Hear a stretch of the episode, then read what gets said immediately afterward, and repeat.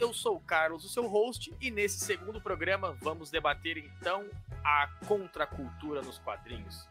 Será que nós sabemos o que é contracultura? Como ela tem influenciado os quadrinhos? Estamos vivendo hoje uma estagnação no movimento ou ainda podemos acreditar que a revolução está acontecendo?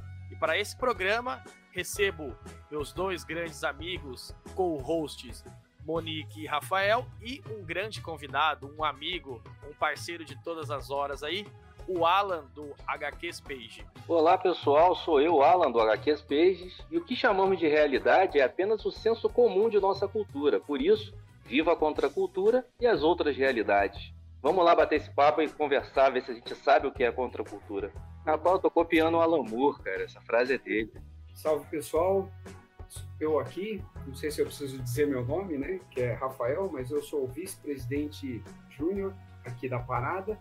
E, cara, uma frase de efeito boa, eu não preparei nenhuma, mas eu ouso dizer que o quadrinho já foi, mas ele ainda é um exemplo de contracultura dentro da literatura, né? Se a gente entender a literatura como algo maior.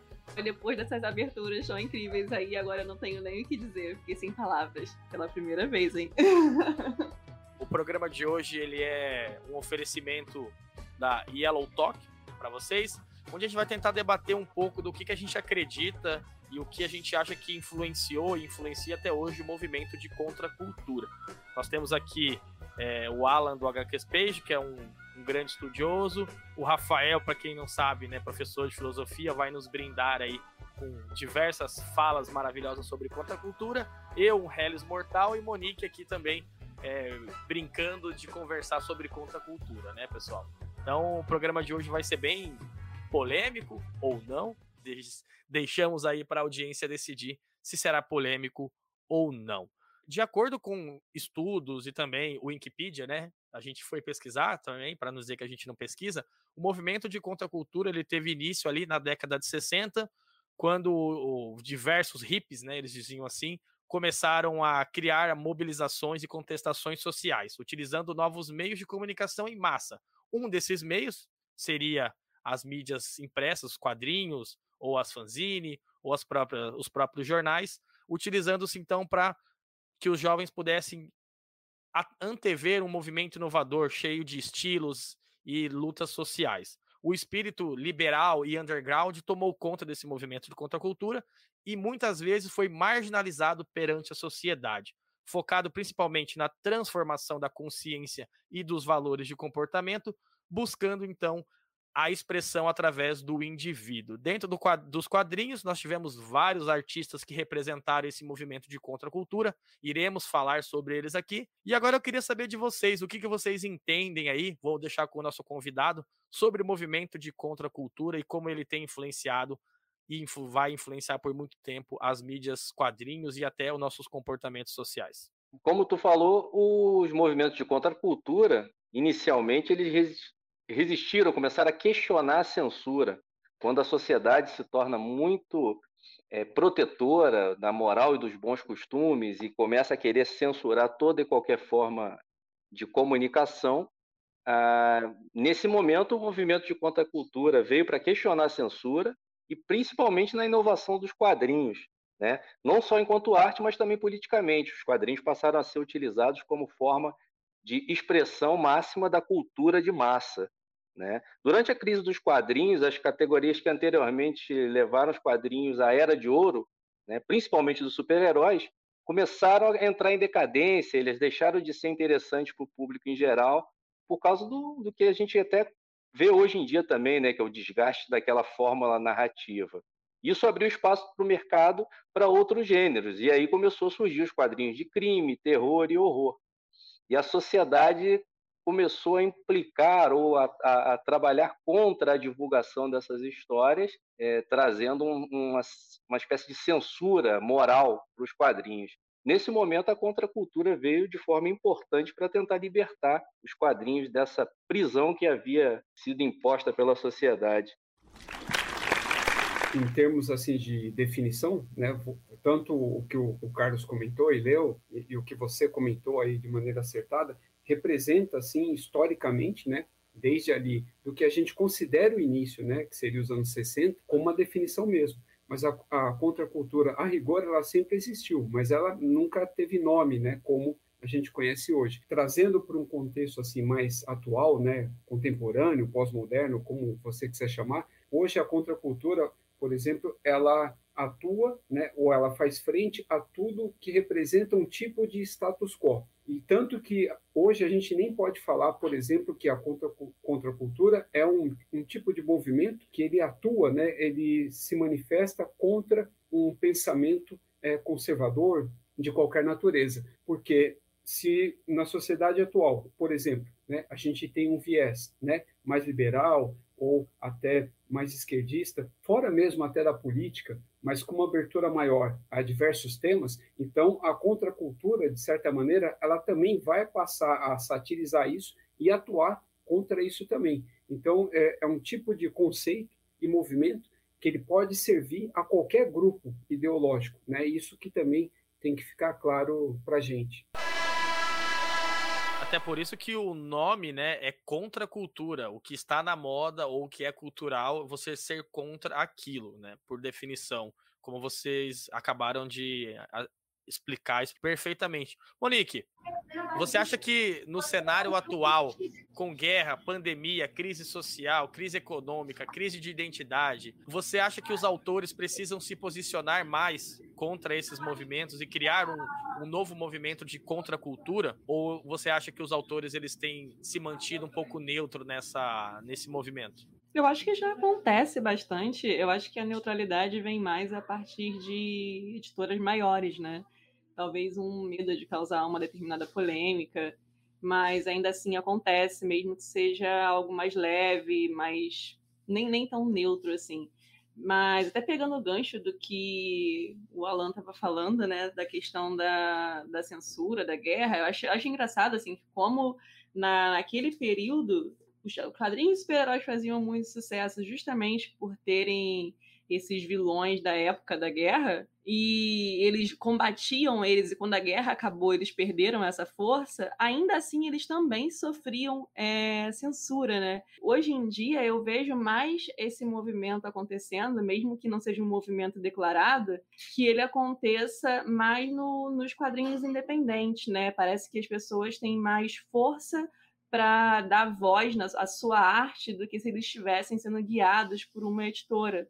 É, então você consegue ver quadrinhos que abordem questões sociais, que abordem racismo, que abordem um conteúdo LGBT, é uma força da mulher, e em outros é, quadrinhos com editoras maiores isso é abordado de forma muito leve, assim, quase como se eles quisessem apenas dar a entender e não falar de forma mais clara sobre isso. É, exatamente. E essa, esse é um dos pontos que a gente vai comentar aqui no programa de hoje também, mais para frente, sobre as principais editoras que têm se movimentado no mercado tentando modificar essa ideia do que, que é o, o status quo. Alan, você acha que a gente está passando por uma crise de identidade? Que os autores hoje têm medo de abordar temas polêmicos? Ou a galera tá indo pro, pro embate mesmo? É, eu não sei se eu vou ficar restrito à minha bolha, né? O que eu procuro ler. Eu tenho visto bastante os autores indo pro embate dentro do que eu leio, né? Ah, eu tenho notado que, como bem falou o Rafa ali atrás sobre a questão da, da gente não rotular por um movimento de esquerda ou de direita, né? A contracultura nos quadrinhos é um movimento que eu acho fundamental, principalmente para poder empoderar os jovens, os negros, latinos, mulheres, LGBTQI+,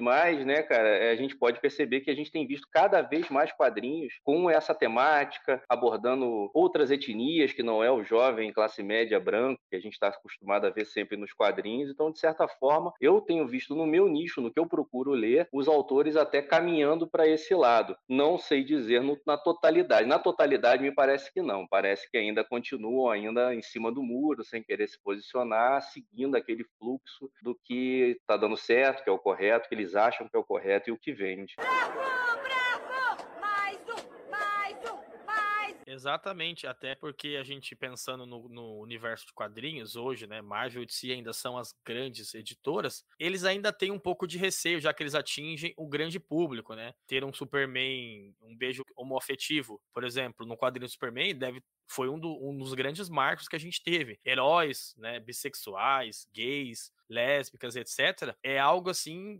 inimaginável há 40 anos atrás, 30 anos atrás, por exemplo. Então, tentado modificar um pouco essa ideia, mas ainda como vocês mencionaram, né, ainda é um pouco difícil, ainda é um pouco complicado, principalmente por atingir uma grande massa. Rafito, você acha que a gente está bem servido hoje de autores e, e editoras que vão contra a cultura ou que tentam pelo menos explorar esses aspectos? Eu quero comentar a sua menção a várias vezes, né, que você mencionou a crise de identidade, aí eu vou aproveitar o ensejo aí e dizer que a crise de identidade é, de todas as crises da DC, é a única que representa aí uma quebra de status quo. Então, ela pode ser considerada aí como um quadrinho de contracultura, mas dentro do universo da DC, claro, e das crises principalmente. Mas voltando aí ao seu, seu comentário, é, então são duas coisas aí, né, que você mencionou, Carlos. Você tem, por exemplo, é, os autores, né, e editoras produzindo um material que ainda hoje a gente considera independente,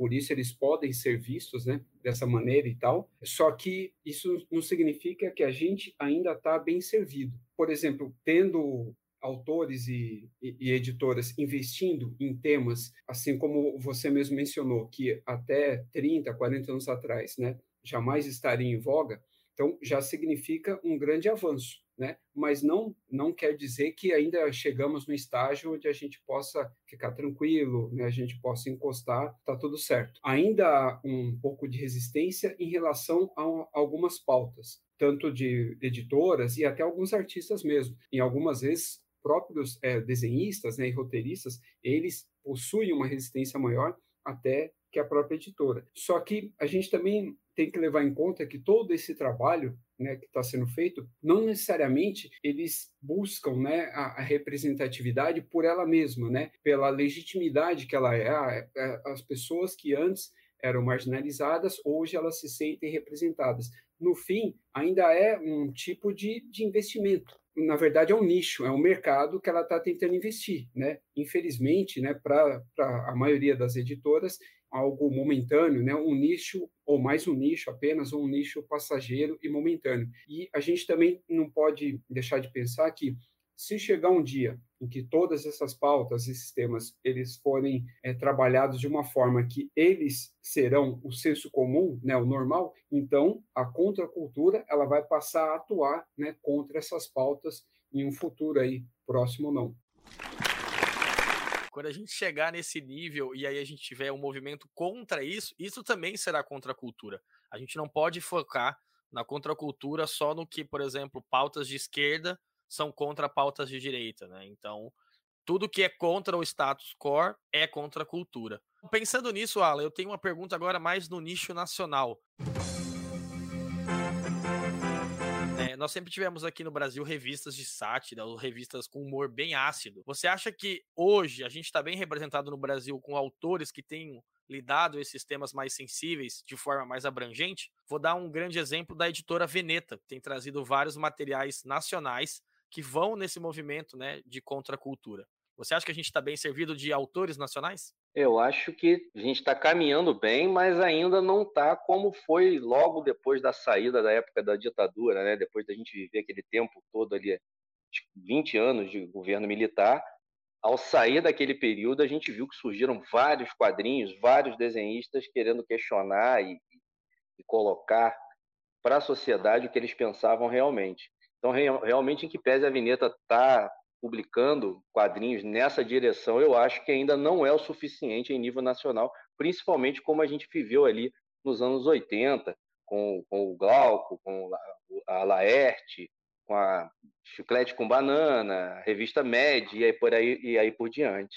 Monique, você acha que a gente pode chegar lá? Ou ainda vai ter muito, muito arroz e feijão para comer? Não, acho que a gente já está no caminho certo. A gente vê por todos esses boom de artistas mais novos, principalmente, que surgiram agora, que eles têm um pensamento completamente diferente, que eles querem botar isso para fora, eles querem fazer a voz deles serem ouvidas, eles querem que pessoas comuns e que a sociedade consideram que são diferentes é, que essas pessoas tenham voz, eles querem botar em destaque pessoas que estão num nicho diferente, como o próprio Alan falou. É um grupo LGBT, pessoas mais jovens e tal. Então eu acho que eles estão caminhando muito bem. Por isso que eu gosto tanto de acompanhar o que tem saído no cenário assim independente por aqui, mesmo que eu não chegue a ler, mas acompanhar o que às vezes um determinado artista está fazendo, porque eu acho que o que eles têm a dizer acaba sendo mais interessante, assim, mais sincero, tem a ver com a vivência deles ou com o que está acontecendo no país e que a maioria das pessoas não tem coragem de falar e eles acabam botando isso no quadrinho deles. Então, eu acho que a gente está caminhando bem. A gente não ouve falar tanto porque são pessoas que às vezes ainda estão muito no ainda não tem tanto apoio, ainda não estão no, no topo e não alcançaram todo mundo, mas eu acho que a gente está caminhando bem é, da forma que está acontecendo agora apesar de não estar tão né, lá no alto assim, tá tão acima para todo mundo conhecer, eu acho que a gente está caminhando bem. Rafito, você também acha? Ou você é contra? Eu acho que a gente vai chegar lá. É, o próximo passo vai ser com que os autores né, nacionais deixem de ser underground né, e passem a ser o mainstream aqui pelo menos para a gente, né? Mas eu acredito que a gente a gente já exporta muitos é, criadores, né? Desenhistas e tal. Então acho que a, a, o Brasil, pelo menos no universo das HQs, assim como na literatura também, ele ainda vai ascender bastante e tal, tanto aqui quanto fora. Mas isso não significa, né, que esses autores ou essas produções serão de contracultura. Tem uma diferença aí no caso de você ser underground, né, mas assim produzir o seu material que ele reproduz, né, quadrinhos de super-heróis ou qualquer outro tipo de material que aquele autor é fã e aquele que é feito exclusivamente para criticar, como os que o Alan citou, né, o conteúdo produzido pela Laerte desde sempre, o, o Piratas do Tietê também é crítica pura, né, e, e assim por diante. Então, minha resposta seria deixar de ser underground, sim, mas produzir contracultura, aí depende, né? Porque ela não vende tanto quanto o material convencional. Por exemplo, o Robert Crumb, ele não é muito palatável, né? Ou aceitável para um determinado público, é, principalmente pelas mulheres, né? Mas ele justamente ele faz, quando ele fazia no, no início de carreira, tinha um quê bastante machista ali na produção dele. Mesmo com a mudança, né, ao longo dos anos, ele ainda não é muito admirado ou até bem quisto, né? Eu acredito, né, pelas leitoras, né, pelo público feminino de uma forma geral e para aquelas pessoas também que ainda têm uma dificuldade de enxergar o traço alternativo como uma expressão artística também válida, né? Que foge também de, do convencional. Aí é uma outra esfera também que a gente pode entrar dentro de underground ou não, mas relacionado só à arte. Mas aí isso, no caso, fugiria aqui da nossa pauta. Quando eu estava lendo a respeito que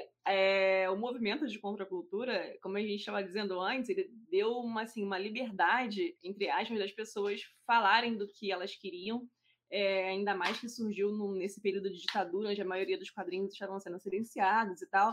Só que essa, esse excesso de liberdade também gerou um pouquinho de revolta entre alguns públicos, porque tinha, é, como o Rafa falou, machismo muito presente, até racismo explícito em alguns. Então, assim, é até onde esse, esse ponto também de, de liberdade, né, no movimento de, de contracultura, ele também faz um bom trabalho, porque será que onde tudo é permitido também é bom? É, nem sempre eu, eu, acho legal. Você citou o Robert Crumb, eu, eu achei divertido até, o, o traço dele é legal. É, a história você consegue ver que tem um humor engraçado, mas eu acho que é muito apelativo na questão sexual, a forma com que ele põe a mulher a forma com que ele expõe a mulher sexualmente, né, como se fosse um objeto, ele deixa isso bem claro. Ah, mas isso é pro humor, mas talvez não seja para você. Mas quando a gente lê, é, se torna algo assim, poxa, eu não gosto de ser retratada dessa forma, né? Eu não consigo achar graça quando ele retrata elas dessa forma. Então, assim, a censura acabava que tirava muitas coisas que não tinham tanto problema de serem mostradas, né? Eram coisas banais até de serem proibidas, só que em casas assim, eu já acho que era exagerado esse excesso de liberdade. Não sei se vocês concordam com isso. Tem um limite para a liberdade do que a gente pode falar. Essa liberdade é igual à internet, terra sem lei. A internet tem de tudo. O problema é a gente conseguir filtrar. Eu acho que você ter liberdade não significa que você deve invadir o espaço do outro. E, eu acho que nisso você tocou num ponto interessante, que essa questão do underground, você ter a, a possibilidade de trabalhar com qualquer tipo de arte, com qualquer tipo de tema, não te dá o direito de você ofender outras pessoas, independente da forma que seja, seja por racismo, seja por estereotipação de uma mulher ou sei lá, é, a violência contra criança, violência contra mulher, etc e tal. Então não te dá o direito de você trabalhar com isso. Você pode fazer? Pode fazer. Faz, faça o que você quiser. Só que não espere que as pessoas vão comprar isso ou vão aceitar. Também vai muito do que o público é, vai propor pro autor. Se você vê que isso não te, tá, te dá resultado, então você não vai continuar fazendo uma coisa que não te, dá, não te dá resultado. Mas também tem o outro lado que o cara às vezes faz de pirraça, continua fazendo. Então é um, é um tema bem complicado esse, mas eu acredito que não deveria ofender as pessoas, independente do que seja, seja cultura, contra cultura, movimento underground, movimento Brasil Livre, qualquer coisa que seja. Que a não ser acham? que ele seja feito como objetivo, né? Eu vejo que algumas histórias, não só em quadrinhos, mas na arte em geral, elas são um pouco mais fortes, porque ela tem a, a intenção realmente de agredir quem vê e atingir um determinado público. É algo assim proposital, para mostrar, tipo, jogar a verdade na sua cara. Ou até quando ela é feita de uma forma de uma piada muito ácida e tal, mas também é, é proposital para atingir um determinado objetivo. Mas quando é simplesmente sem um motivo, assim, é um, é um quadrinho que seja machista só por ser, porque o cara acha divertido, porque acha legal, é, ou racista ou algo assim, eu acho que perde um pouco da razão. Acho que tem que ter um certo limite, assim, para que a gente consiga todo mundo se entender e curtir, sabe, esse tipo de arte. Eu concordo plenamente com o que vocês acabaram de colocar, né, que não tem que haver censura, mas tem que haver um bom senso, né? Eu acho que o ser humano ele é, ele é mestre em inventar regra e não conseguir fazer nada dentro das regras que ele inventa. Então eu acho isso legal mas eu acho que tem que haver um bom senso para que você, se a gente está pregando uma contracultura, uma quebra de paradigma, a gente também não pode criar situações em que você vai colocar uma ou outra minoria, ou, ou mulheres, ou qualquer, qualquer situação que seja, colocar em constrangimento em nome da arte. Para mim, não funciona assim. Se a gente está caminhando para a divulgação, para a liberdade, existe a liberdade de expressão, mas você deve tomar cuidado e eu não apoio esse tipo de atitude de quem quer que seja o artista. Essa discussão em torno da liberdade de expressão, né, levada ao extremo, eu acho que ela passa muito pela questão da falta de, de informação. Né? A gente não pode confundir, por exemplo, a liberdade isolada, ela não existe, né? ela tem que estar associada sempre a alguma coisa. Dentro da democracia, né, a liberdade, ou o que quer que seja, mesmo dentro da democracia, ela tem um limite. Né? Seja ele ideológico, seja ele é, imposto né, pelo próprio Estado,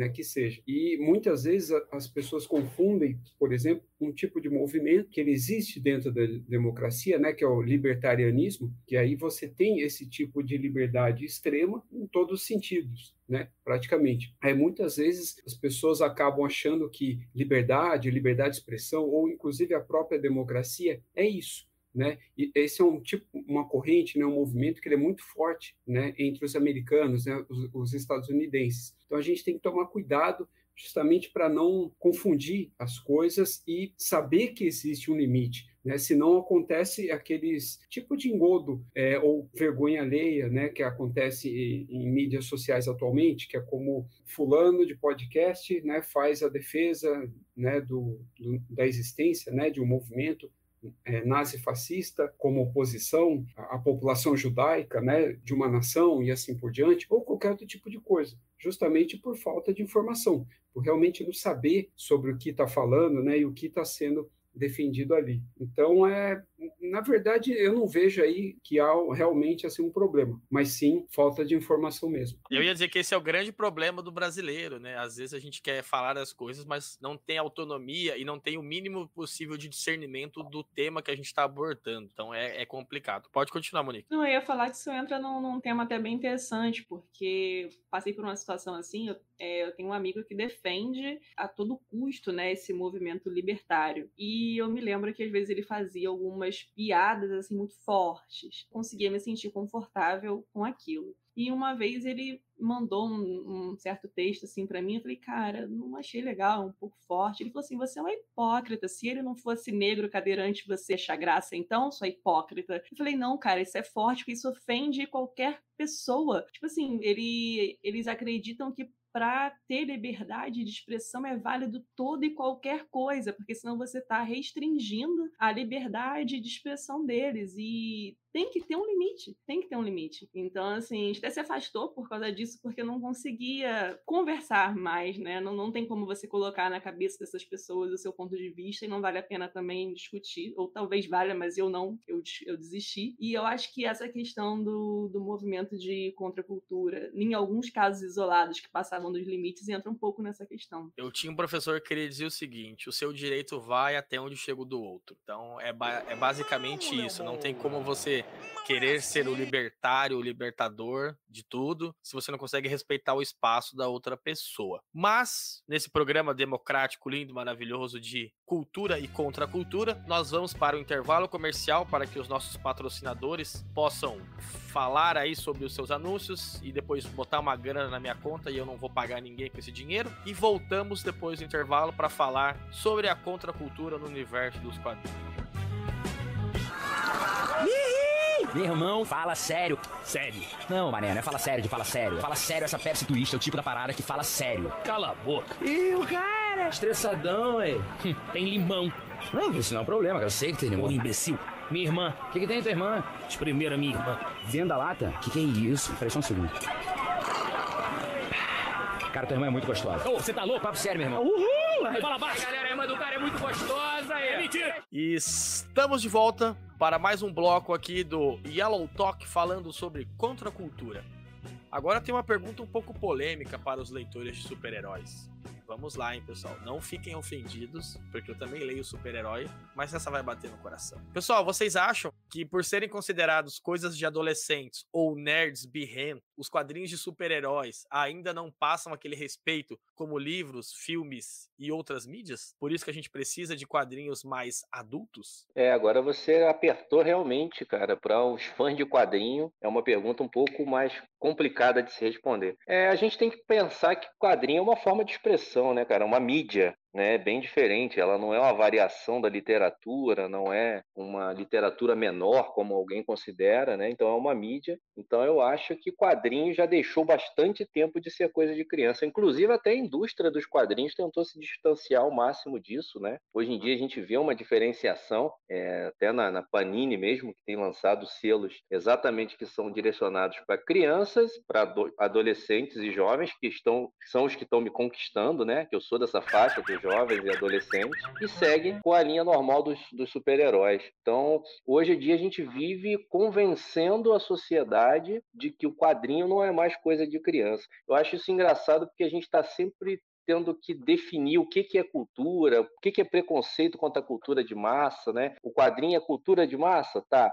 Então ele pode ele pode ser lido por adultos, por pessoas que também leem livros é, filosóficos, pessoas que estão fazendo pós-graduação e doutorado. Isso combina com, com quadrinho. Então a gente está tendo essa, esse movimento de conquistar e de mostrar para a sociedade de que quadrinho não é mais coisa para criança. Existem quadrinhos de criança, existem quadrinhos de adultos e existem quadrinhos que estão aí para quebrar esse paradigma e transformar isso tudo numa contracultura. Muito bem, olha só, eu gostei porque eu também leio quadrinhos de super-heróis e estudo e trabalho e já tenho, já sou velho, mas eu gosto de ler. Não leio essa linha adolescente, mas eu porque não me interessou muito, mas eu acho que é exatamente esse sentimento que a gente tem quem lê quadrinho ou quem é nerd, né? Hoje ser nerd é cool, antigamente era, né, o cara de óculos tá na escola apanhando todo mundo. É, a gente tem que ficar explicando para as pessoas que a gente lê quadrinho, que a gente gosta de filme super-herói, que a gente lê livro também, que a gente estuda, que a gente gosta de filosofia, que a gente gosta de discutir sobre o mundo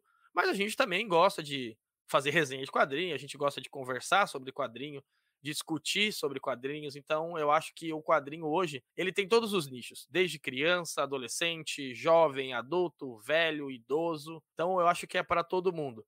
Eu posso estar errada, mas eu acho que isso é uma visão muito nacional aqui. Eu não sei se fora as pessoas têm ainda essa impressão de que os quadrinhos são mais infantilizados e não levam tanto a sério.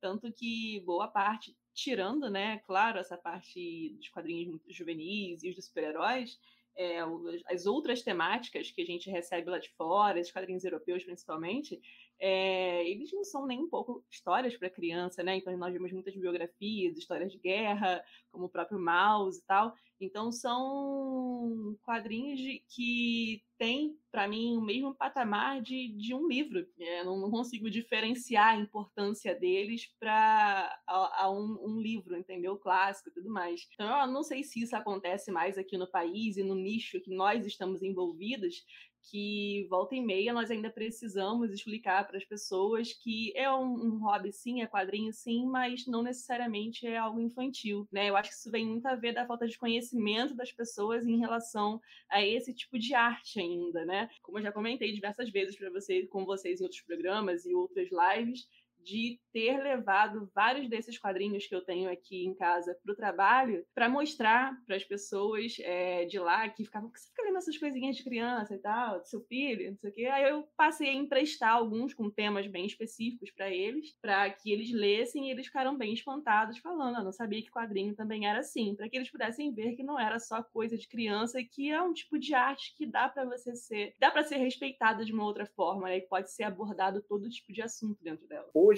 a gente tem ainda, principalmente hoje, né, a gente tem os filmes né, de super-heróis para poder levantar esse moral.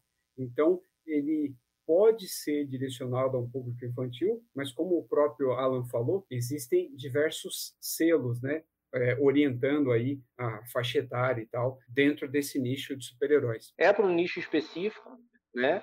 Mas casou com o meu momento. Eu quero ler, né? Não, uhum. Isso também a gente tem que tentar mudar no, no, no, meio dos quadrinhos, é aquela velha história, ah, porque o cara é adulto, ele tem que ter, ler graphic novel. Quer dizer que se eu fizer uma graphic novel do dia a dia de um papagaio na sua gaiola, vai ter mais valor do que um quadrinho de, de que fala de temas adolescentes, igual é o da Miss Marvel? Nunca, né, cara? As pessoas têm que conhecer mais e parar com essa história, não. Graphic novel, capa dura é para adulto, quadrinho de super-herói é para criança. Estamos longe disso. Mas ainda há essa impressão né, de que não é direcionado, apesar de toda essa orientação por selos, né, ainda o, o senso comum acaba marginalizando um pouco, né, atribuindo essa alcunha de ser algo voltado né, para um público infantil. Eu, eu não ouço mais dizer que é para criança, mas eu ouço até, por exemplo, conhecidos né, que não leem falar para mim assim: ah, você lê essas coisas, né, é, fazer esse tipo de comentário mas já não, não, não acrescenta outros adjetivos aí no caso. Só que eu queria comentar, na verdade, sobre um nicho dentro desse nicho aí no caso, que é, é até engraçado, né? Esse caso, isso que está acontecendo atualmente no, nos últimos anos, é algo até relativamente recente. Eu estou me referindo aqui aos quadrinhos pensados né, para crianças. Né? Eu me refiro ao material produzido né, é, da Disney atualmente, mas dos personagens clássicos, né? não aqueles dos filmes e tal, das novas animações, né, do cinema, live action né, esse tipo de conteúdo. Mas personagens clássicos mesmo, né, como Donald, Mickey, Pateta, Tio Patins e assim por diante, e Maurício, Maurício de Souza também, né, não as MSPs, né, mas o material é, regular mesmo, né, as publicações regulares, na, a, o gibi da Mônica, o almanac dela, o gibi da Magali e assim por diante. O que está acontecendo? A gente está tendo já há algum tempo uma chuva de reclamação dos leitores a respeito desse material. É só história ruim, só história chata, história infantil. Né? Então, você comparando com as histórias que essas pessoas estão reclamando liam na época, né, geralmente entre os anos 70 e 80, aí você consegue perceber hoje que aquelas histórias, na verdade, elas não eram produzidas né, para crianças. Né? Esse que é engraçado. Você tinha ali toda uma linguagem, né, um, um ensinamento, uma lição de moral que o adulto tinha que ler para daí explicar para a criança né, o que estava acontecendo e qual era a lição ali sendo trabalhada, né, sendo passada de alguma forma, tanto explicitamente ou nas entrelinhas, né, e algo do tipo. E aí hoje está vendo esse conflito. Esses mesmos leitores que acompanhavam a, a, esses personagens, eles estão tendo dificuldade, né? Eles acompanham mais por uma questão de colecionismo mesmo, né? Na atualidade, mas eles vivem criticando porque hoje as histórias desses personagens, tanto pela Culturama, no caso da Disney, e quanto a material do, da Maurício de Souza, né, que é um, um, selo barra da Panini, hoje eles realmente são voltados para crianças. São histórias que a criança, a partir do momento que ela é alfabetizada, ela consegue ler e compreender e entender até a lição de moral que está sendo trabalhada ali. E é, e é esse que está o novo dilema, né? O, um conflito que está sendo criado. Aí, tanto que muitos leitores estão debandando desse material novo, indo atrás apenas das republicações, aí no caso da Panini, né? Ela tem o atual monopólio das republicações desses materiais. Ela republica os clássicos da Disney e também republica, né, clássicos da Maurício de Souza.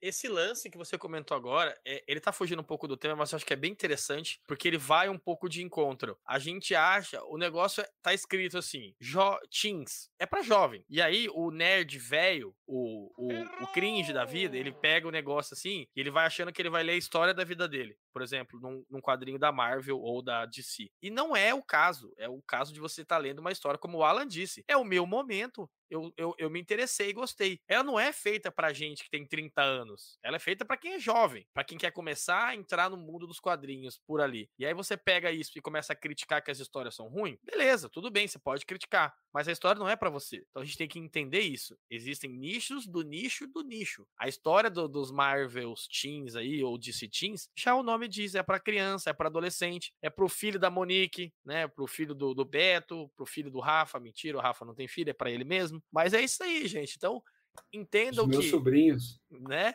Nem tudo que sai é, é para você. Por isso que você tem que saber selecionar o material que você compra, que é muito do que o Alan disse logo no começo do programa. Ah, no meu nicho que eu leio, eu vejo bastante autores de contracultura, trabalhos focados mais nisso. Então assim, se você não tá percebendo que o nicho que você tá lendo tá te atendendo, você pode abrir para outros nichos. Rafito, me diz aí, você acha que a gente consegue criar os nichos dos nichos e mesmo assim atender e manter o mercado funcionando com quadrinhos de contracultura, quadrinhos super-heróis, quadrinhos adolescentes, quadrinhos infantos juvenis? Ou, ou tá difícil? Hoje é perfeitamente possível. A, a, forma com que o mercado se configurou, ele permite né, esse tipo de iniciativa. Você tem aí vários nichos. O problema é que o mercado também tem que estar ciente, e aí eu estou me referindo aqui às editoras, que esses nichos, né, eles podem ser passageiros, né? Ele tem um período de vida aí determinado já, mesmo que a gente não saiba com exatidão quando vai acabar, mas é, quando a gente está trabalhando né, com um público aí infanto-juvenil, então o gosto né, deles vai mudar muito, o interesse né, pelas coisas, incluindo até pela leitura, pelo tema, né, super-heróis também vai mudar, e assim por diante. Então, existe, e mas a gente tem que estar ciente disso, que é tudo passageiro, tem que estar sempre mudando. Aí entra naquilo que você falou, é o colecionador já de idade, que é ele que vai ficar reclamando, porque é diferente do jovem né, e da criança, é o, o leitor né, mais velho que coleciona porque ele tem né, dinheiro para isso. É Sim, até pelo preço que está é no quadrinho hoje, né? É uma criança não tem dinheiro para pagar 30 reais numa edição, num quadrinho. É Monique, você acha que a gente tem espaço para todo mundo? Ou a gente vai viver aí uns momentos de instabilidade? Tem espaço para todo mundo. Eu só acho que as pessoas estão ficando muito chatas e é muito estranho ver uma rixa entre leitores de quadrinhos, né? Tem as pessoas que sempre leram esse estilo e que hoje criticam quem lê super-heróis. Tipo, a gente parou de ler, é, em grande parte, né? Não é o nosso foco. Não significa que seja ruim, só significa que não é o nosso foco principal. E tem também os leitores que criticam o pessoal que gosta de biografias, que gosta de histórias de guerra, que gosta, tipo assim, é igual aquela rixa musical, sabe? De pessoas que do heavy metal que não lidam era, com quem curte pop. que tinha e... na escola. Vai, é... Só que a gente cresceu e arrumou rixas novas, né? Então hoje é, tem as pessoas que não têm conhecimento, que não leem quadrinhos e que elas criticam todo e qualquer leitor de quadrinho como alguém que lê um conteúdo infanto-juvenil, mesmo que não seja. E tem a rixa entre os próprios leitores, né? Que criticam o estilo um dos outros. Mas essa rixa que você falou é engraçado, Monique, porque é, eu vou trazer um paralelo. Na escola, é, a gente tinha rixa até com quem gostava de rock, que tinha uma galera que gostava de rock e aí gostava de heavy metal e outra galera gostava de thrash metal e a outra galera gostava de hard rock, que é um pouco do que acontece no mundo dos quadrinhos, é assim, ah, eu não leio super-herói, eu só leio script, eu só leio Mino, eu só leio não sei o que. Aí o cara vai lá e fala: Ah, beleza, eu só leio Pipoque Nanquim. E aí o outro fala: Eu só leio Panini, e etc e tal. Então, a gente mesmo, do meio dos quadrinhos, acaba criando essas rixas quando a gente critica uma pessoa porque ela lê só super-herói. Cara, mas se ela tá na vibe super-herói, beleza, velho. Tipo, curta lá. Se você leu, leu o quadrinho e gostou, mano, não, quem sou eu para te criticar? Vai lá e lê. Não venha me dizer que o seu quadrinho é melhor que o meu porque você lê super-herói e eu leio, sei lá, uma editora qualquer. Acham que tem que ter uma evolução de leitura e, na verdade, eu acho que, que não. Acho que você tem que ler aquilo que te agrada, né? Tipo, se você leu quadrinhos super-herói a vida toda e você ainda quer continuar lendo, perfeito continue lendo. Eles acham que tem que ter um período, né, para você ler um determinado estilo e você tem que passar a ler quadrinhos mais maduros conforme a idade for passando. Isso não é uma realidade, a gente tem que parar de criticar a leitura um do outro, que isso é bem errado. A evolução é pessoal, né? A gente que expande nossos horizontes e quer ler cada vez outros universos, mas não significa que o outro precise ser assim também. Alan, o que, que você acha? Existe espaço para todo mundo e os quadrinhos de contracultura também podem atingir um nicho parecido com o que tem de super-heróis? Eu acho que sim, cara. Hoje em dia a gente tem espaço para todo mundo dentro de um, um, regramento, né? Voltando lá atrás, ficou faltando de falar sobre a questão da quando a gente comentou sobre censura ou não censura, né? A gente sabe que no Brasil a gente não tem nenhum direito ou princípio que seja absoluto. Então ele dentro da, da, do regramento, onde ele está explicando ali, olha, esse quadrinho aqui é para esse nicho, tal. A liberdade é total para o artista se expressar ali dentro. Isso só não pode sair dali e vir obrigatoriamente ser imposto ou ser colocado goela abaixo de leitores que não estão procurando aquele tema. Então eu acho que existe sim, existe espaço para todo, todo o mercado. A gente vê aí com esse monte de editora que vem surgindo, apesar das pessoas estarem sempre comentando sobre uma bolha que a qualquer momento isso pode, pode explodir e atrapalhar o mercado, apesar de ter várias editoras no mercado agora, né, surgindo, eu acho que as pessoas isso vai acabar funilando e dividindo os nichos, dividindo para cada um o seu interesse. Você tem interesse em quadrinho de heróis, você vai buscar o quadrinho de herói, você tem interesse em ler um quadrinho mais filosófico, você vai em seguida buscar o que, o que você está querendo ler naquele momento. E a gente vai acabar sendo tragado por essa onda, principalmente pelos custos, né, que o quadrinho hoje ele apresenta, já que a gente não consegue, por exemplo, manter leituras e conseguir um preço acessível para vários quadrinhos. Então você acaba meio que sendo direcionado, né? Tragado por aquele movimento. Ah, eu, eu me adequo mais a isso aqui, então eu vou seguir por essa linha. Ah, eu me adequo mais por essa, mas meu dinheiro não dá, então eu vou por essa aqui. Então a gente tem, tem vários, vários aspectos aí que influenciam o nosso modelo de compra, né? Excelente colocação, cara. Só para complementar, é isso aí agora, esse sim é o momento que está chegando que vai ser um divisor de águas, né? É, tá cada vez mais caro a questão da produção do material que está chegando nas bancas, a gente acompanha aí com o preço da matéria-prima e vai chegar esse momento até para nós. Eu não cheguei ainda a ter que escolher entre um e outro. Eu ainda tenho lido tudo que eu, que eu gosto. Mas esse momento está se avizinhando e ele está bem próximo. O difícil é a gente combater essa enxurrada de, de, de, títulos que a Panini acaba lançando no mercado, né? A gente todo mês aí você tem lá lançamentos e mais lançamentos e isso acaba atrapalhando sim, eu acho um pouco as outras editoras, outros autores independentes que aí nesse caso ficam sem espaço na visibilidade. Eu, eu fico pensando é nisso, né? Por isso até que a gente que está sempre ali pelo Instagram divulgando e mostrando quadrinhos diferentes, a minha ideia é muito até para isso, sabe? Para tentar mostrar para mais algumas pessoas que talvez não tenham acesso àquele título, àquele autor, porque vai ser cada vez mais difícil de disputar com essa quantidade de títulos que a Panini despeja no mercado e que acaba sendo uma avalanche em cima e na hora de escolher se você não tiver acesso, você vai acabar escolhendo o quadrinho de sempre e às vezes lendo uma história não tão boa em detrimento de uma outra, né? Isso agora está chegando esse momento em que o preço vai pesar bastante. É, a gente tem no Brasil hoje, eh, que eu posso chamar uma editora contra a cultura, que eu acho, é a Veneta que ela tem trazido bastante material assim que vai de encontro, né, e até críticas sociais bem pesadas, né, tem produzido aí vários quadrinhos a, a revolução da vacina, depois que o Brasil acabou, tem, tem uma caralhada assim de quadrinhos que a editora Veneta tem trazido e tem se posicionado de uma forma bem interessante no mercado editorial. Tá certo que os quadrinhos da editora Veneta não são tão acessíveis, são quadrinhos um pouco mais caros e tem todas essas questões. Mas vocês acham que muitas editoras têm medo de apoiar esse tipo de trabalho por até um certo boicote da sociedade e dos leitores, já que a gente viu aí que se você não agrada a gregos e troianos, você acaba tendo que agradar um lado só e isso impacta diretamente nas suas vendas. Por isso as editoras têm muito medo. Eu não vou nem citar a Panini, porque a Panini só republica, né? Ela não, ela não é uma editora de publicar, não cria nada, ela só republica coisa de Marvel, DC e Disney. Então vou pensar nas outras editoras, Script, é, Mino, Devir, etc. Seria nesse, nesse nível. Vocês acham que elas têm medo de publicar quadrinhos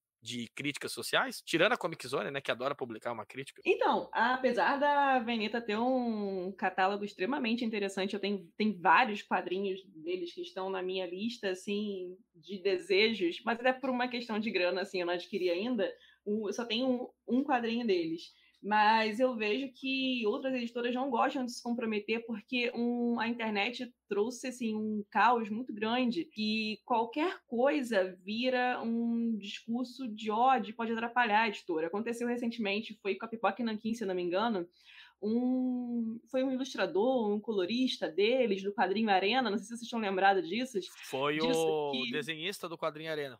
Isso aí tipo, porque ele é, acharam, né, postagens antigas lá dele, que o cara é antivacina e tudo mais e tal, mas ele não trabalha para Pipoca Nankin, né? Ele foi contratado para fazer aquele serviço, né? Ele fez aquele serviço saiu, até porque ele já tinha, já tinha surgido uma polêmica é, parecida em relação a ele, e eles já tinham decidido que não iriam trabalhar com, com esse cara.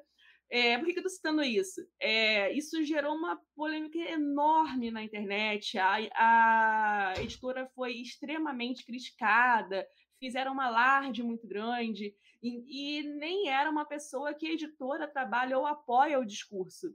Então, assim, imagina se a editora tivesse quadrinhos né, no, no, seu catálogo de maioria que fossem de, de, críticas sociais, fossem fortes e que não agradassem a maioria, né? Então, assim, isso também talvez gerasse uma repercussão que não necessariamente fosse negativa. Teria um público que iria adorar o posicionamento da, da editora, porque a gente sempre pensa que as pessoas que têm voz têm que se posicionar de fato, e teria um grande público também que seria contra. Só que, às vezes, a pessoa não quer se dar o trabalho de ter que ficar se justificando sempre, né? Ou eu vou ter um público que me apoia e ela esquece os outros, tipo, simplesmente não comprem os nossos quadrinhos, ou ela simplesmente não vai querer se dar o trabalho de querer rebater sempre, né, essas críticas toda vez que lançar um quadrinho diferenciado. Acho que é por isso que muitas editoras acabam não apoiando um catálogo tão recheado de quadrinhos assim concordo com o que você disse. Hoje a gente vive esse momento bem polêmico, mas eu vou deixar para nosso convidado Alan responder essa pergunta de como o que, que ele acha, por que, que as editoras não não se posicionam, ou elas têm medo, ou elas realmente não querem um embate. Pois é, eu acho que eu vou analisar a pergunta por um outro viés, né, cara? O nicho do quadrinho hoje no Brasil ele é muito frágil, ele sempre foi muito frágil. Então eu fico pensando o seguinte: editoras menores ou editoras independentes, elas publicam quadrinhos na casa de quê? De centenas, né? Com muita sorte, se houver um investimento, uma expectativa de venda ali naquele título do, de um sucesso proeminente, eles imprimem na casa de milhares. Se bater na casa de dezenas de milhares, já é o gibi de sucesso, é o maior quadrinho daquele ano, vai reverberar por todas as esfera. Então eu acho que eles não podem errar, cara. Eu fico pensando mais nesse detalhe. Vontade, eu acho que muita editora tem até de publicar um quadrinho mais contundente, um quadrinho que seja mais contra a cultura, que vá de encontro a tudo que a gente está vendo hoje, mas eles são empresas, né, cara? Então eu fico pensando que eles têm medo mesmo é de errar a mão e quebrar. Uma editora menor como a J. Braga, uma outra editora como a, a, a até as próprias Script, né? É, se errar, uma, uma edição dessa em que ela imprima ou que invista o seu capital e isso não, não dê certo, eu acho que isso vai ser um problema que talvez ela não se recupere e feche as portas. Eu acho que existe até a vontade, mas o nosso mercado ainda não dá essa segurança para que eles façam. Eu penso mais ou menos assim. O que o Alan falou agora, né, em relação à capacidade, né, das editoras pequenas, né, aguentarem o tranco, né, é real Infelizmente, até, por exemplo, o, o gosto né, dos leitores também pode acabar impedindo o crescimento ou surgimento até de novas editoras. Né? Um exemplo, ah, todo mundo gostaria de uma republicação de material há muito tempo esperado, desde lá dos anos 80, começo dos anos 90 ou, ou, antes disso até, o material que nunca veio para cá. Aí tem todo o alarde, a editora lança, só que aí, sei lá, os leitores agora eles estão numa outra pegada, né? Teve o filme do Batman e agora todo mundo vai passar a ler Batman, colecionar Batman e assim por diante e isso vai atrapalhar o consumo de outro material. E isso que eu falei realmente aconteceu, né? Está acontecendo. O filme do Batman, do Batman realmente influenciou as pessoas a lerem, a colecionarem, o do Homem-Aranha também, e aí essas outras editoras acabaram perdendo visibilidade, e isso vai de encontro ao que o Carlos mencionou em relação a, ao poder, né, que a, a Panini tem justamente por republicar ou trazer esse material de fora dessa forma e editoras também, é, não só a Veneta, né, mas como a Nemo, né, que é uma das minhas favoritas também, estão no mercado aí fazendo esse trabalho, né, esse, que serve como um tipo de resistência, né, a gente pode chamar assim, né, porque não, já há bastante tempo, mesmo com pandemia, né, com uma baixa, né, na quantidade de leitores, uma migração né, de leitores, acho melhor dizendo, né, do que falar em baixa, eles estão conseguindo se manter né? Obviamente que não há um lucro esperado, né? Eles não são uma multinacional, né, uma, ou grandes editoras, né, ou algo do tipo, mas eles continuam fazendo o bom trabalho que eles sempre fizeram e sempre em busca de materiais que estão fora desse circuito aí do mainstream, né, que as editoras grandes costumam publicar. Então, eu acho que ainda há espaço e não só as editoras nacionais, elas, tirando a Panini, claro que não é nacional, elas representam um tipo de resistência a esse movimento. Eu falo não só delas continuarem existindo, mas do próprio acervo delas, né, do próprio material né, que elas publicam, o formato que elas escolhem de publicação e algo do tipo.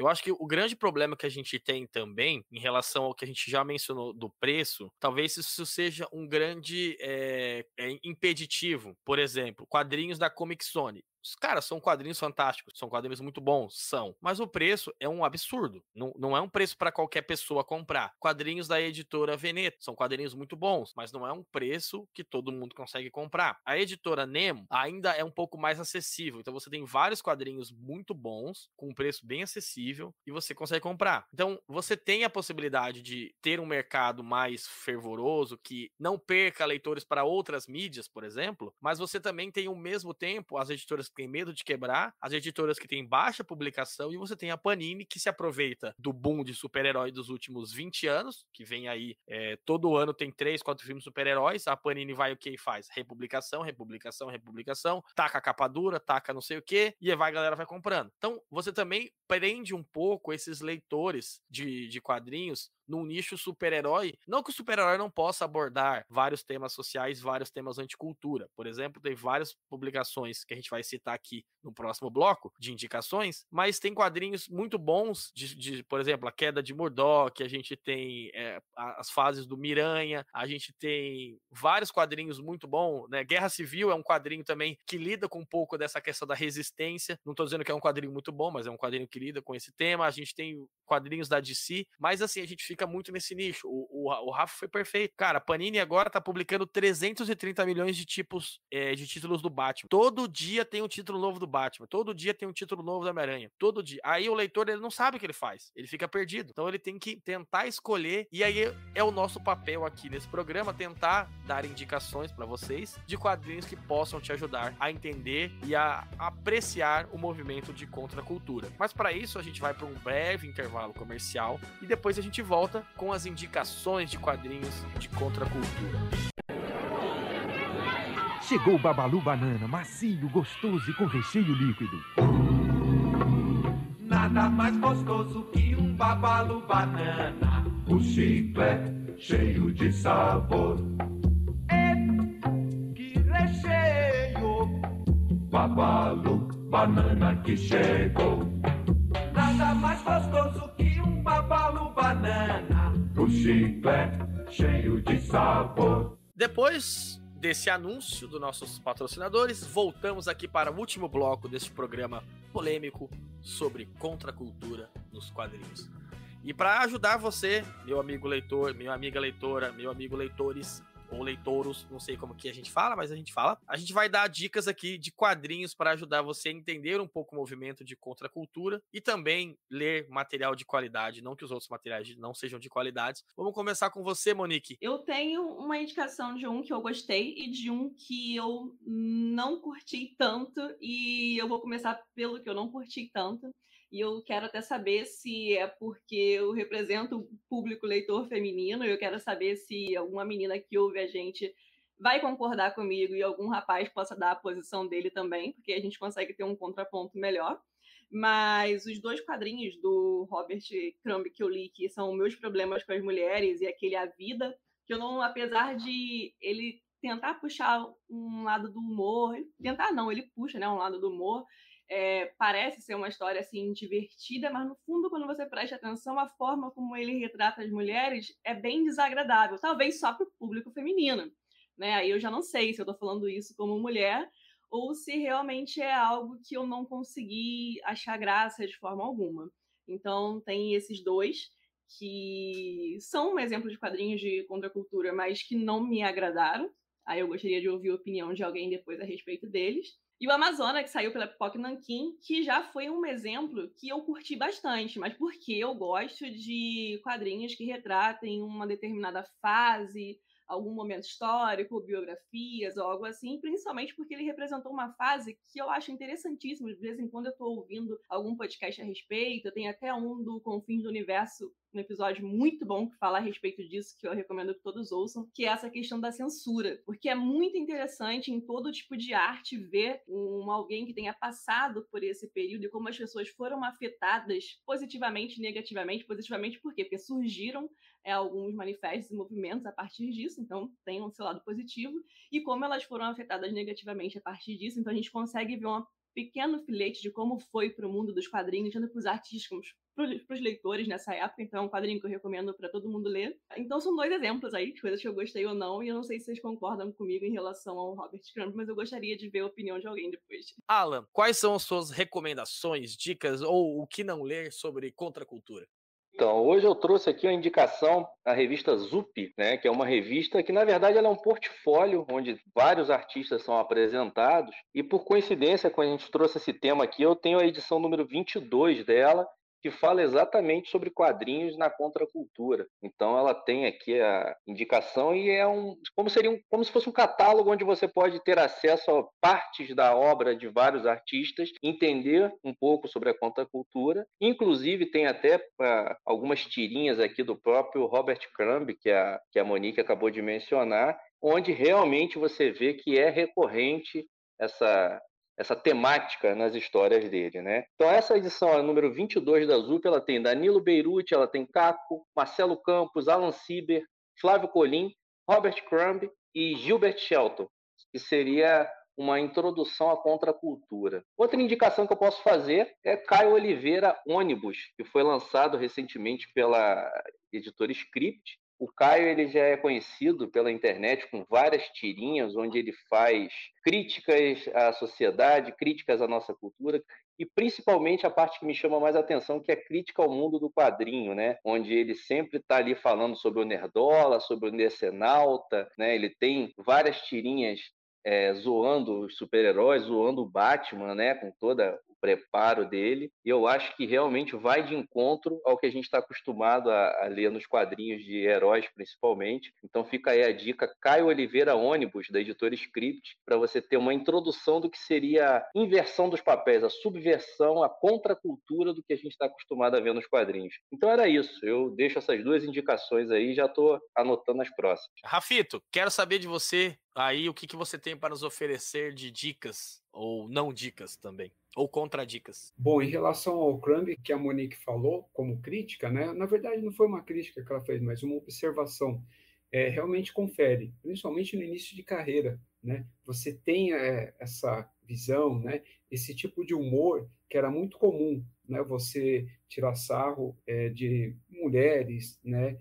Afro-americanos ou qualquer tipo de imigrante mesmo para quem fazia contracultura na época. Então é algo até era comum e era engraçado, assim como programas que a gente via né, na, na televisão brasileira nos anos 80, 90, né? As piadas, né? Que o Costinha e o Ari Toledo faziam, né? Em relação ao, ao público homoafetivo, ou, ou, quem quer que seja, pelo menos é o que eu me lembro agora. Só que o material mais recente, né? Se, se é que a gente pode falar assim, porque nada dele é muito recente, né? Ele produziu, acho, a última produção dele já tem um tempinho, já tem uma mudança. Só que o que, na verdade, a gente tem que considerar dele é o teor crítico né, em relação à questão do, dos costumes mesmo. Ele está ali para criticar não só o estilo de vida americano, né, mas o europeu, todo aquele que ele conhece, justamente porque a mídia propaga né, esses estilos de vida, ou do que a gente quiser chamar aqui no caso. E principalmente a religião, religião cristã, islâmica, qualquer outra aí no caso que esteja em voga. Ele é um grande crítico de religiões, então a gente tem que ter isso em mente. Então, se você tem, digamos assim, uma sensibilidade maior a alguns temas, então ele pode acabar te ofendendo. Mas, né, como eu falei, o material mais antigo dele, é, aí não é uma questão de público, né? Ele realmente é ofensivo, né? Dependendo do, de quem estiver lendo, dependendo do leitor. Então você tem que ler como um registro histórico de uma crítica né, feita a uma determinada época. O mesmo Crumb e até outros autores, a gente tem que levar em conta que eles não são a favor de, do comunismo, da China, de Cuba, União Soviética. Muitos são críticos da cultura americana, mas também né, são antissocialistas, comunistas né, e algo do tipo. Então a gente também tem que ter isso em mente. E em relação às minhas indicações, eu vou ficar aqui com o Daniel Clowes, né, que ele acho que foi o, o contato. É, o primeiro foi o Crumb, claro, internacional, que eu digo, né? Não, não tem como não mencionar ele, né? Ele está na base, né, de todo é, leitor de quadrinho. Mas o, o Clovis, eu acho que ele entrou, né, na, no meu repertório aí como leitor já na fase adulta. Então ele acabou me, me fisgando mais, né, do que até outros autores. Também é, internacionais pela a forma como ele trabalha as temáticas, né? O Chloe ele foi publicado por várias editoras, né, ao longo das duas últimas décadas aqui no Brasil, Conrad, a Conrad até e algumas outras. Mas a Nemo depois acabou pegando o, os direitos, né, do, do material dele. Ela acabou publicando quatro deles, né, republicou alguns e publicou alguns inéditos, né, ainda e desse, esses quatro que ela tem, eu considero ainda né, os melhores, que é o, o Paciência, que eu recomendo, é um sci-fi que ele faz, só que ele é bem emotivo, né? É um, um, um Chloe, assim, bem fora da casinha, então ele mexeu bastante comigo nessa questão emotiva, mas é um sci-fi mesmo, com viagem no tempo e assim por diante. A capa, né, do Paciência, assim, ele é bem psicodélico, então eu recomendo para quem é fã de sci-fi. E aí, a outra obra também, eu estou falando na sequência de publicação agora pela Nemo, é o Ghost World, que é muito bom também, tá? Só que aí nada sci-fi, tá? É um, um lugar assim bem comum, bem vida cotidiana, né, de duas garotas e que esse quadrinho fez com que o, o autor ele deixasse o, o cenário underground e passasse para o mainstream e, e, inclusive tem o filme né do Ghost World e ainda protagonizado né estrelado por duas atrizes né de Hollywood duas grandes atrizes né no começo dos anos 2000 se não me engano acho que esse filme é de 2006 2008 não me lembro agora de cabeça. E aí uma a obra mais bizarra dele né o, o próprio título assim é, é bizarro que a tradução até é bem corajosa né que é, chama como uma luva de veludo moldada em ferro a HQ é tão bizarra quanto o título. Essa não tem como definir, né? não tem como você falar, se perguntar assim, não, mas do que, que fala, Rafael? É sci-fi? É... Do, que, do que, que é? Cara, não tem. O, a categoria seria bizarro, né? Não tem como categorizar isso. Eu gosto, tá? mas ela não é para qualquer público, não é para qualquer leitor, para leitor de quadrinhos assim mais convencionais. Eu acho muito bom, mas assim, tem gente que, se eu recomendar a ele a pessoa comprar uma HQ dessa e achar de mau gosto, não gostar, ele vai se sentir enganado, né? E com, com certeza vai, com razão, né? Inclusive vai até ficar com raiva de mim.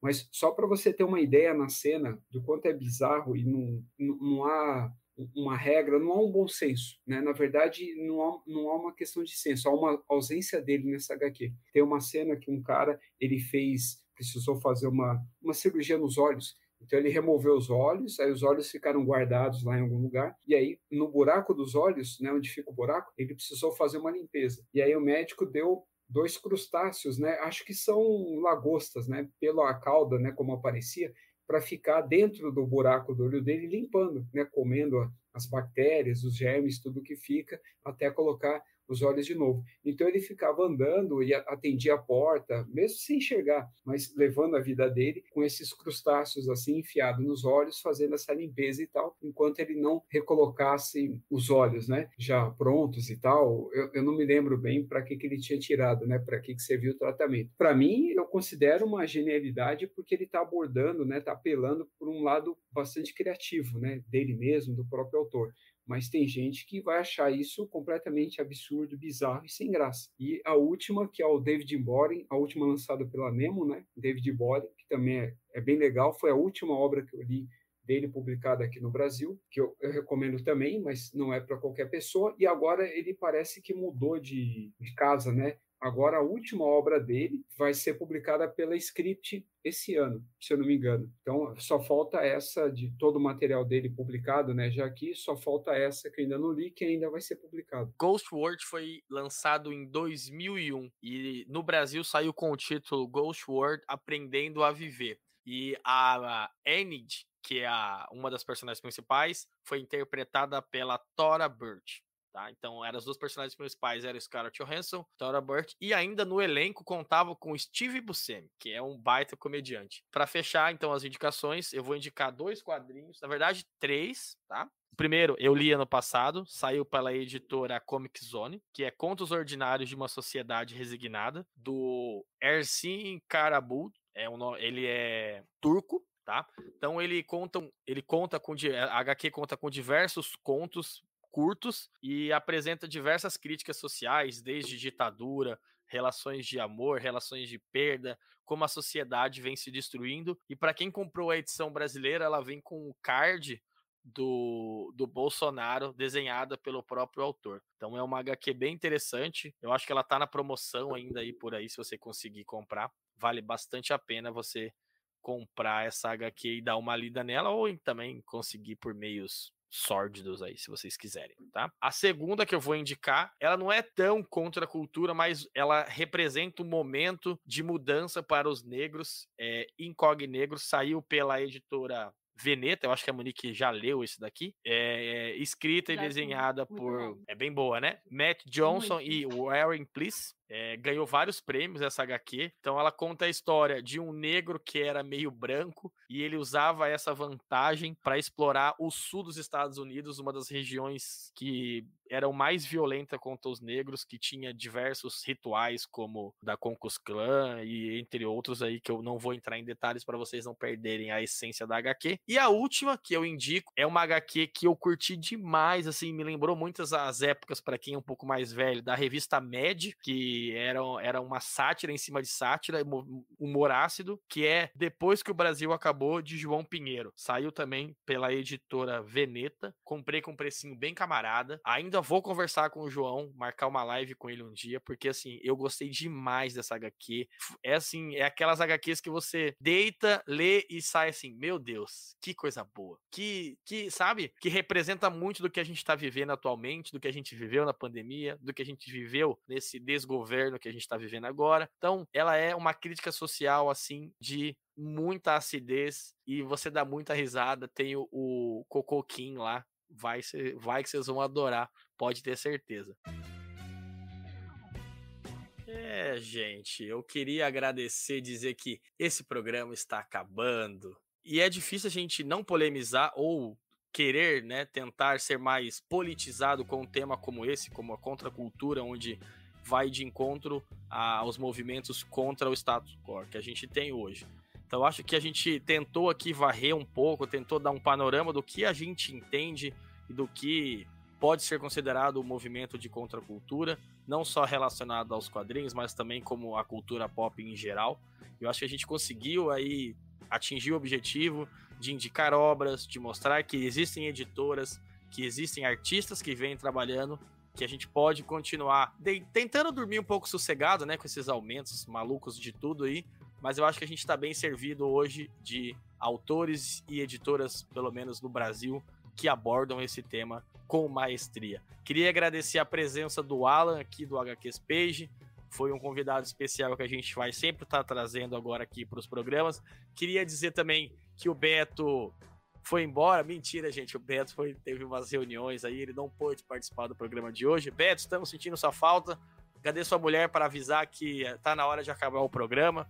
Que sem ela que a gente fica até meia-noite se deixar, viu? O programa se estendeu um pouquinho hoje, hein? A gente tem que pedir para ela mandar um recado pra gente quando o Beto não estiver gravando. Queria agradecer então Monique, Rafa, Alan e dizer que esse programa eu acho que foi um dos mais legais que eu já fiz né, nesses últimos tempos aí, porque envolveu um tema que eu gosto muito, que foi um tema que o Beto também ajudou a sugerir, para quem não sabe, a gente é democrático aqui. Eu sugiro se alguém dizer que não, a gente não faz, tá? Mentira. Mas, gente, deixem um recadinho final. Alan, como a gente te encontra, onde você tá, o que, que você tá fazendo, qual que é a tua, tua vibe, manda ver aí. Então, pessoal, eu sou o Alan, para quem curtiu essa boa conversa aqui, que foi realmente muito agradável, esclarecedora, eu também falo sobre quadrinhos lá no HQ Page, que tem perfil no Twitter e no Instagram. Eu me despeço de vocês torcendo para que nossos artistas tirem suas obras da gaveta e que a gente continue fazendo do quadrinho uma ferramenta de união, de troca de ideias, sentimento, informação e, com certeza, deixar um salve para o Ultimato do Bacon.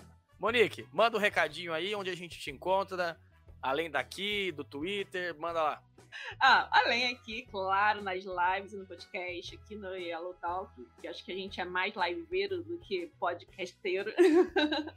é, vão me encontrar na MD Mazzoli no Instagram, é, também fazendo minhas resenhas de quadrinhos, principalmente quadrinhos nacionais. Vão me encontrar no HQ Corp, falando de quadrinhos também. E no Torre de Vigilância, escrevendo uns textinhos por lá de vez em quando. E com certeza eu vou deixar um salve pro Ultimato do Bacon, que é uma editora que tenho grande, grande carinho por eles no meu coração. Rafito, onde a gente te encontra? O que, que você está fazendo? Quais são os seus projetos? Além desse podcast aqui com essa galera do mal, eu também estou lá no meu canal no YouTube, Multiverso 38, no meu perfil do Instagram de mesmo nome, no podcast Fortaleza Quântica, né, junto com Presto e convidados, e o Salão do Tex, junto com Jefferson. Também quero agradecer a presença do Alan aí, né, e pelas indicações, né, os comentários dele e tal. Também eh, mandar um salve aí para o Ultimato do Bacon, né, porque não, é a editora preferida de todo mundo aqui no cast, então vamos manter aí a, a tradição. Queria agradecer de novo a presença de vocês. Eu sou o Carlos do Yellow Paper Talk, mas também sou o Carlos do Yellow Paper e Carlos do Carlos. Vocês me encontram aqui no Yellow Talk, Yellow Paper e também no meu outro podcast, Curiosidade Além da Ficção. Queria agradecer de novo a presença de vocês e dizer que acabou o programa. Toca a vinheta, Simone. Vamos embora. Acabou. A mulher do Beto não mandou mensagem. Então tô indo embora dormir. Valeu, galera. Valeu, Alan. Valeu, Rafa. Valeu, Monique. Valeu, Beto. Semana que vem tem live. Não sei quando você vai estar ouvindo esse programa, mas semana que vem tem live. Abraço. Sem polemizar, Rafa. Sendo bem bizarro. Olha, caiu tudo ali na casa da Monique. Ela foi falar de Rich, ó. Aconteceu alguma coisa, hein?